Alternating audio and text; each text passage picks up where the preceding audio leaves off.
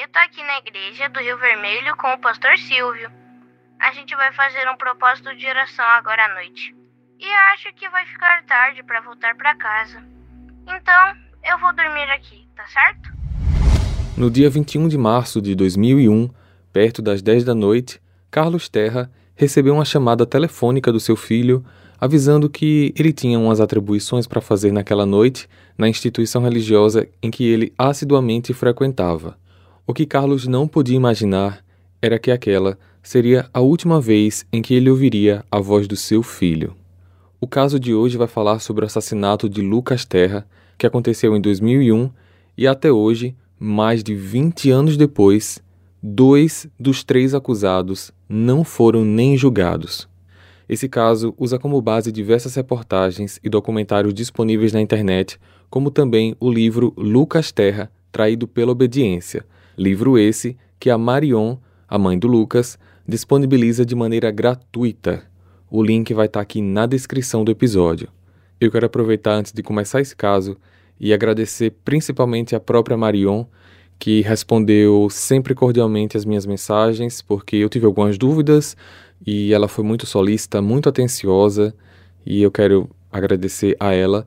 Quero aproveitar e falar com vocês também que ajudem esse caso, compartilhem essa história, porque vocês vão entender que no decorrer da narrativa o problema principal é que esse caso pode prescrever porque a data do julgamento não foi marcada.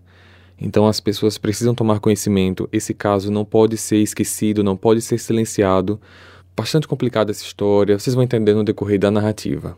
Vamos para o caso de hoje.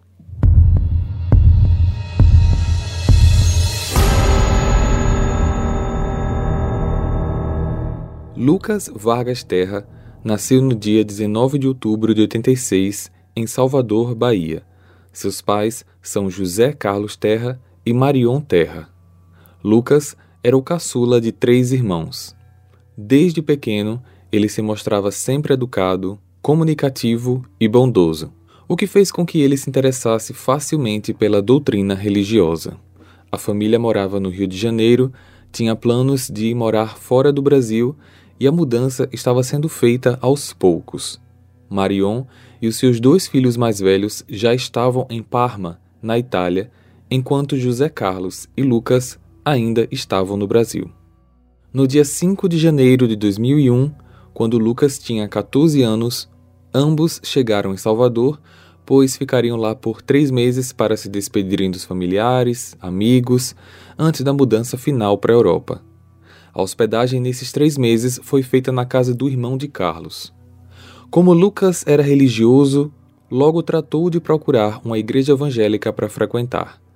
A igreja escolhida foi a Igreja Universal do Reino de Deus, a apenas 100 metros de onde eles estavam ficando. Muitos dizem que Lucas era um membro bastante participativo dentro da igreja, e isso chamou a atenção do pastor Silvio Roberto Santos Galiza, de 21 anos na época, que rapidamente o nomeou como seu assistente informal. E com o passar do tempo, de alguma maneira, intencional ou não, ele demonstrava atitudes dominadoras sobre o garoto. Segundo testemunhas, ele, por exemplo, se incomodava quando Lucas ficava próximo às meninas. O que praticamente ninguém dali sabia era que o pastor Silvio já havia sido transferido de outras igrejas por comportamentos inadequados. Esses comportamentos lhe renderam o apelido entre os fiéis dos antigos templos e entre alguns moradores do bairro de o secretário do diabo. Em fevereiro, Lucas se apaixonou por uma jovem também da igreja, que tinha 16 anos. E, naquele mesmo mês, eles começaram a namorar. Só que, para o pastor, esta era uma atitude não aceita e ele mesmo o proibiu de seguir adiante com esse relacionamento. Algumas testemunhas afirmam que às vezes o pastor interrompia conversas do garoto com a namorada e que isso era algo que ele fazia com frequência. Ele raramente deixava o garoto sozinho com alguém. Lucas, me acompanhe. Preciso que me ajude com uma coisa aqui. No final de fevereiro, o pastor convidou vários membros adolescentes da igreja para dormirem no local. Só que nessa noite em específico, ele convidou apenas Lucas para dormir no mesmo quarto que ele. Essa conduta foi descoberta pelos membros da igreja que imediatamente o transferiram, o que não impediu ele de fazer visitas a este templo e acompanhar os cultos exatamente nos quais Lucas se fazia presente. Na noite do dia 21 de março de 2001, numa noite após um culto, o pastor viu Lucas conversando com a namorada e alguns outros amigos também, e rapidamente o interrompe e o chama para conversar. Lucas sempre foi devoto das palavras de Deus e dos princípios religiosos, acreditando sempre na boa fé e bons costumes. De alguma maneira, o pastor convenceu Lucas de ir com ele de ônibus até o bairro Rio Vermelho. Uma das amigas vê que eles saem em direção contrária ao que eles estavam indo e ela vai até ele. Lucas? Você vai para onde? Eu vou ali. Ali aonde? Você não conhece nada aqui em Salvador. Uma hora dessa você vai para onde? Eu vou ali, oxe. Nessa hora, o pastor fala com Lucas ao mesmo tempo que olha para essa amiga com uma cara de raiva. Vamos, Lucas. A gente vai se atrasar. Chegando no destino final, eles descem do ônibus. O pastor vai em uma loja de conveniência no posto de gasolina para comprar algumas coisas e Lucas espera do lado de fora. Lucas decidiu então ligar para o pai para dizer onde estava e que não retornaria para casa naquela noite. Eu tô aqui na igreja do Rio Vermelho com o pastor Silvio. A gente vai fazer um propósito de oração agora à noite. E acho que vai ficar tarde para voltar para casa. Então, eu vou dormir aqui, tá certo? No decorrer do dia 22, o pai de Lucas Vendo que o filho não retornava para casa, foi até a igreja procurar saber o que havia acontecido. Ao chegar lá, ele encontrou o pastor Silvio. Pastor Silvio? Pois não. Eu sou José Carlos, pai do Lucas. É, sabe dizer onde ele está? Ele disse que é para a igreja da Pituba. Eu levei ele para o ponto de ônibus há um tempo atrás. Outra igreja? Sozinho? Sim, sozinho. Mas ele não me avisou nada sobre isso. Carlos então resolveu ir à igreja da Pituba, mas lá foi informado que Lucas não tinha chegado. Sem pensar duas vezes, José Carlos foi até a polícia para registrar o desaparecimento.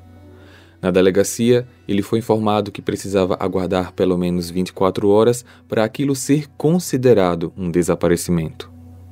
Não satisfeito, ele providenciou cartazes naquele mesmo dia e espalhou por toda a cidade, além de ir de boca em boca perguntando às pessoas da região se tinham visto o garoto, ao mesmo tempo em que mostrava uma foto dele. Até em hospitais José Carlos foi, mas nenhuma entrada com o nome de Lucas Terra tinha sido dada em lugar algum.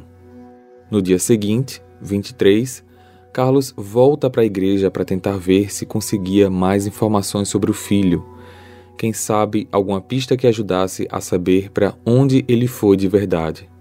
Mas dessa vez, o pastor Silvio disse algo diferente. Eu deixei o Lucas na Ceasa, no Rio Vermelho. De lá, ele disse que ia para casa. Carlos passa para a polícia essa informação desencontrada e o pastor é chamado para prestar depoimento. Na delegacia, ele explica qual foi a última vez que viu o menino. O Lucas falou comigo que queria ir para outra igreja antes de ir para casa. E eu levei ele até o final da linha no Vale das Pedrinhas e voltei para casa. Era nítida a contradição nas informações. Marion, mãe do Lucas, lá na Itália, sem saber de nada, em uma de suas ligações para o Brasil, perguntou pelo filho, mas Carlos não queria preocupar a esposa. E o Lucas? Deixa eu falar com ele. Ah, o Lucas está na igreja. Assim que ele retornar, a gente te liga, tudo bem? A dor no peito de Carlos era enorme, mas, com a esposa praticamente do outro lado do mundo, ele não queria fazer com que ela entrasse em desespero sem poder ajudar de lá. Ao mesmo tempo, ele mal dormia, juntando forças para encontrar o filho. Não houve qualquer notícia do garoto até que, na tarde daquele dia 23 de março de 2001, um dos membros da igreja ligou para José Carlos informando que um corpo queimado foi encontrado dentro de um caixote em um terreno baldio na Avenida Vasco da Gama, em Salvador. As suspeitas eram de que esse corpo seria do seu filho e por isso a polícia já estava no local, mas seria importante a presença dele para talvez reconhecer o corpo. José Carlos foi ao local, mas cada vez que ele chegava mais perto, seu medo aumentava e ele não teve coragem de olhar. Então esse membro da igreja olhou pela primeira vez o corpo e afirmou que não era Lucas. Carlos não aguentava mais angústia e desespero e finalmente avisou a esposa que o filho estava desaparecido e ela imediatamente pegou o primeiro voo que conseguiu de volta para o Brasil para tentar ajudar nas buscas. Enquanto isso, mesmo com o corpo encontrado, dizendo não ser do Lucas, a polícia levou para exames no Instituto Médico Legal e eles encontraram pedaços de pano em regiões que indicavam claramente que aquela vítima foi amordaçada. Por fim, a confirmação veio dias depois de que o corpo era realmente de Lucas Terra. Junto com isso, informações que eram praticamente inacreditáveis. Prepare-se para mergulhar no mundo sombrio e fascinante dos crimes reais.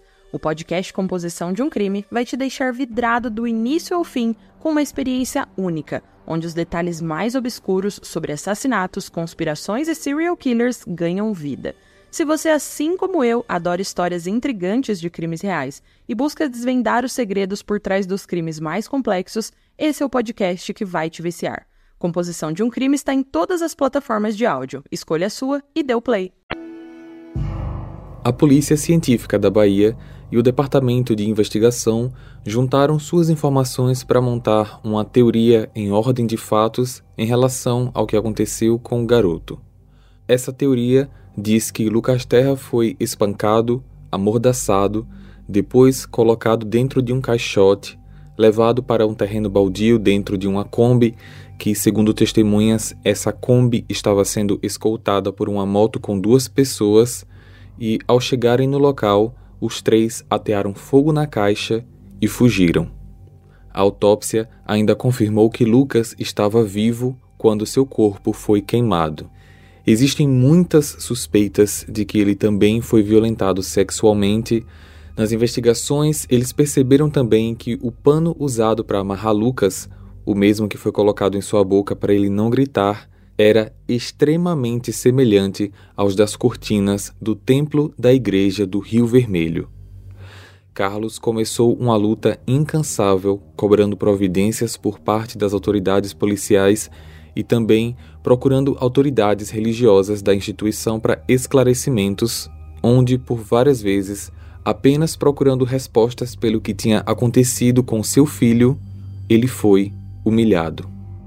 Em outubro, ainda do mesmo ano 2001, o inquérito foi concluído e o pastor Silvio Galiza passou a ser acusado do assassinato de Lucas, mas a polícia não emitiu qualquer mandado de prisão para ele. Os pais do garoto pediram auxílio a ONGs de defesa dos direitos humanos, passando pelo Ministério da Justiça até em um escritório da ONU na Suíça. E assim, uma audiência foi marcada. No início de junho de 2004, três anos após o crime, o pastor Silvio foi a julgamento. Ele não apresentava medo, remorso, nada. Se limitava no uso das palavras e, nas poucas vezes em que foi ouvido, ele apenas dizia: Eu não matei o Lucas Terra. Se vocês acham que eu matei, provem. No dia 9 de junho, ele foi condenado a 23 anos e 5 meses de prisão a defesa recorreu e o pastor ganhou o direito de uma nova audiência que foi agendada para novembro de 2005. Pelo fato de ser réu primário e ter emprego fixo, na reanálise do julgamento, sua pena foi reduzida para 19 anos e 6 meses. Mesmo sem possuir diploma de ensino superior, que no Brasil dá direito à cela especial, o acusado recebeu esse benefício com direito à televisão e comida de boa qualidade que vinha de fora da prisão, pois, segundo testemunhas, ele se recusava a comer a alimentação fornecida na cadeia, dizendo que alguém estaria querendo envenená-lo. Em janeiro de 2006, Silvio trouxe novas informações ao caso, alegando que na época do julgamento não podia contar tudo o que sabia, pois estava sendo ameaçado de morte. Ele acusou três outros membros da igreja: um bispo, um pastor e um segurança como únicos responsáveis pelo crime. Segundo Silvio, Lucas entrou numa sala denominada Gabinete Pastoral e teria flagrado o bispo Fernando Aparecido da Silva e o pastor Joel Miranda tendo relações sexuais no local. E para que Lucas não contasse a ninguém o que viu, resolveram matá-lo. Já a terceira pessoa, que testemunhas viram no terreno, para Silvio era o segurança que teria ajudado no transporte do corpo. O pastor Silvio disse apenas ter visto o corpo de Lucas dentro do carro do pastor e que, ao saber de tudo, recebeu um forte tapa no peito com ameaça de morte, tanto ele como seus familiares, caso ele não ficasse calado. Em agosto de 2007, o pastor Silvio teve novamente sua pena reduzida, agora para 15 anos, devido ao uso do benefício da redução da pena de prisão através da execução de trabalho interno. Atualmente no Brasil, criminosos têm direito ao benefício de redução de pena através de algumas ações enquanto presos, como bom comportamento, leitura de livros clássicos, estudos, trabalhos e doação de órgãos, por exemplo.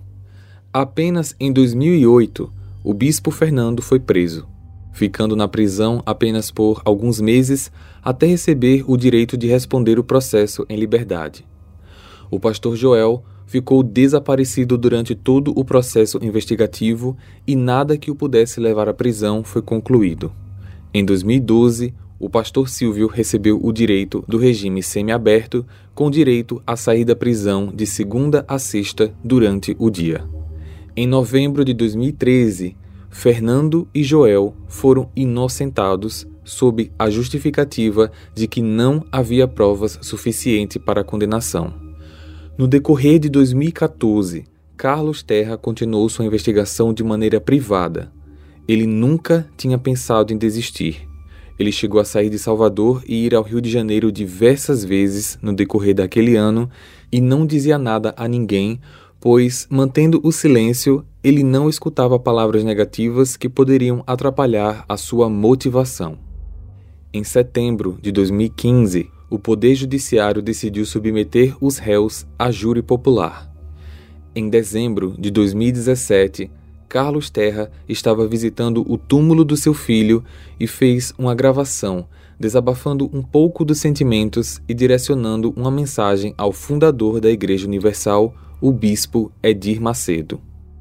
Eu estou aqui no cemitério onde estão os restos mortais do meu filho Lucas Terra. Meu filho foi assassinado, amarrado, amordaçado, espancado, violentado. E segundo o laudo da Polícia Técnica e Científica aqui da Bahia de Salvador, ele foi queimado ainda com vida. E eu quero nesse dia fazer uma pergunta para o Macedo. Por que, que até hoje o Macedo não expulsou esses assassinos da Universal? Hein, Macedo? Você sustenta eles. Eles continuam na igreja segundo as próprias declarações deles, orando pelo povo e fazendo programas de rádio e televisão. E a Universal contrata dezenas de advogados. A última equipe que esteve aqui em Salvador era composta por 12 advogados. 12! Por que você não expulsou esses bispos? Eu não quero vingança. Eu só quero justiça. O bispo Edir Macedo nunca se pronunciou publicamente sobre o vídeo. Chegando em novembro de 2018, o STF anulou o processo.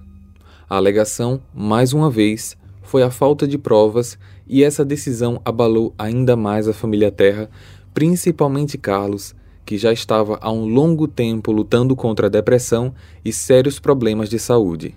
Carlos, sentindo em seu peito que a sua caminhada de vida estava chegando ao fim, pediu que Marion esquecesse todo esse assunto e tentasse seguir a vida em paz, para que ela não passasse o resto da vida com essa amargura.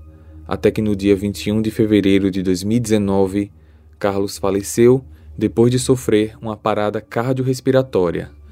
Marion, por sua vez, compreendeu o pedido do marido, mas sabia que a causa era muito maior e por isso ela decidiu continuar com a luta. Em setembro de 2020, o STF decidiu que Joel Miranda e Fernando Aparecido da Silva fossem sim a júri popular, mas a data do novo julgamento até hoje não foi marcada.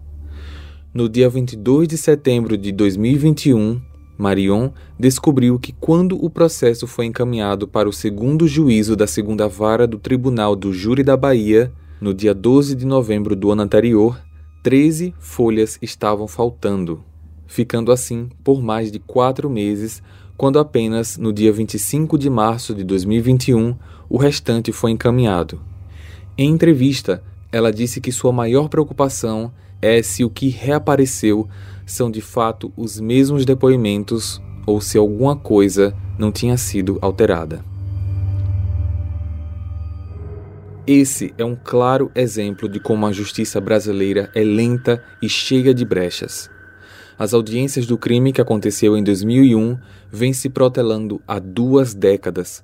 Praticamente a cada dois anos, uma nova atualização é feita, mas atualização que não muda em nada o julgamento dos acusados. Eles têm o direito de se defender, mas por 20 anos, por que isso não acontece. Em entrevista à Rede Globo da Bahia, o promotor Davi Galo disse que o processo já está pronto há cinco anos e que pelo menos quatro desembargadores declararam suficientes as provas contra os acusados para levá-los a júri popular. Disse também que não entende por que, que isso ainda não aconteceu, sendo que quando o crime é cometido por alguém de classe econômica baixa, o processo leva de dois a três anos para ser concluído. O pastor Silvio, que fez um curso de direito enquanto estava em liberdade condicional, hoje está livre, exercendo normalmente suas funções de pastor em Salvador pela Universal em Periperi. O pastor Joel Miranda exerce suas funções religiosas na igreja do Largo da Carioca, no Rio de Janeiro. O bispo Fernando Aparecido da Silva, hoje conhecido apenas como Fernando Silva, continua exercendo suas funções na igreja. O que a família Terra precisa é que o júri dos acusados seja marcado. Uma vez marcado, o crime não prescreve, mas parece que tem algo por trás que impede a marcação desse júri. Essa é uma luta que vem acontecendo há mais de duas décadas e hoje Marion Terra luta junto com sua família contra uma instituição religiosa bilionária que defende, acoberta e protege acusados criminais. A família corre contra o tempo para que esse crime não prescreva. Eles precisam do seu apoio. Se você puder, por favor, assine a petição online abaixo em favor do júri popular. O link está aqui na descrição e ela é muito simples. Basta o seu nome, e-mail e um simples comentário. Acompanhe também todas as atualizações do caso através do Instagram da própria Marion, terramarion. Esse caso não pode ser silenciado. Ele precisa de um julgamento. Por favor, compartilhem esse vídeo.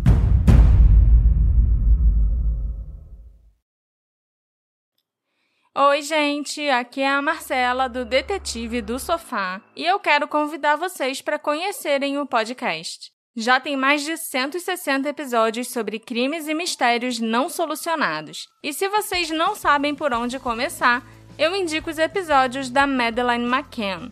Eu vou contar muita coisa que vocês não sabem sobre o caso da pessoa desaparecida mais famosa da história. Então não esqueçam de conferir o Detetive do Sofá.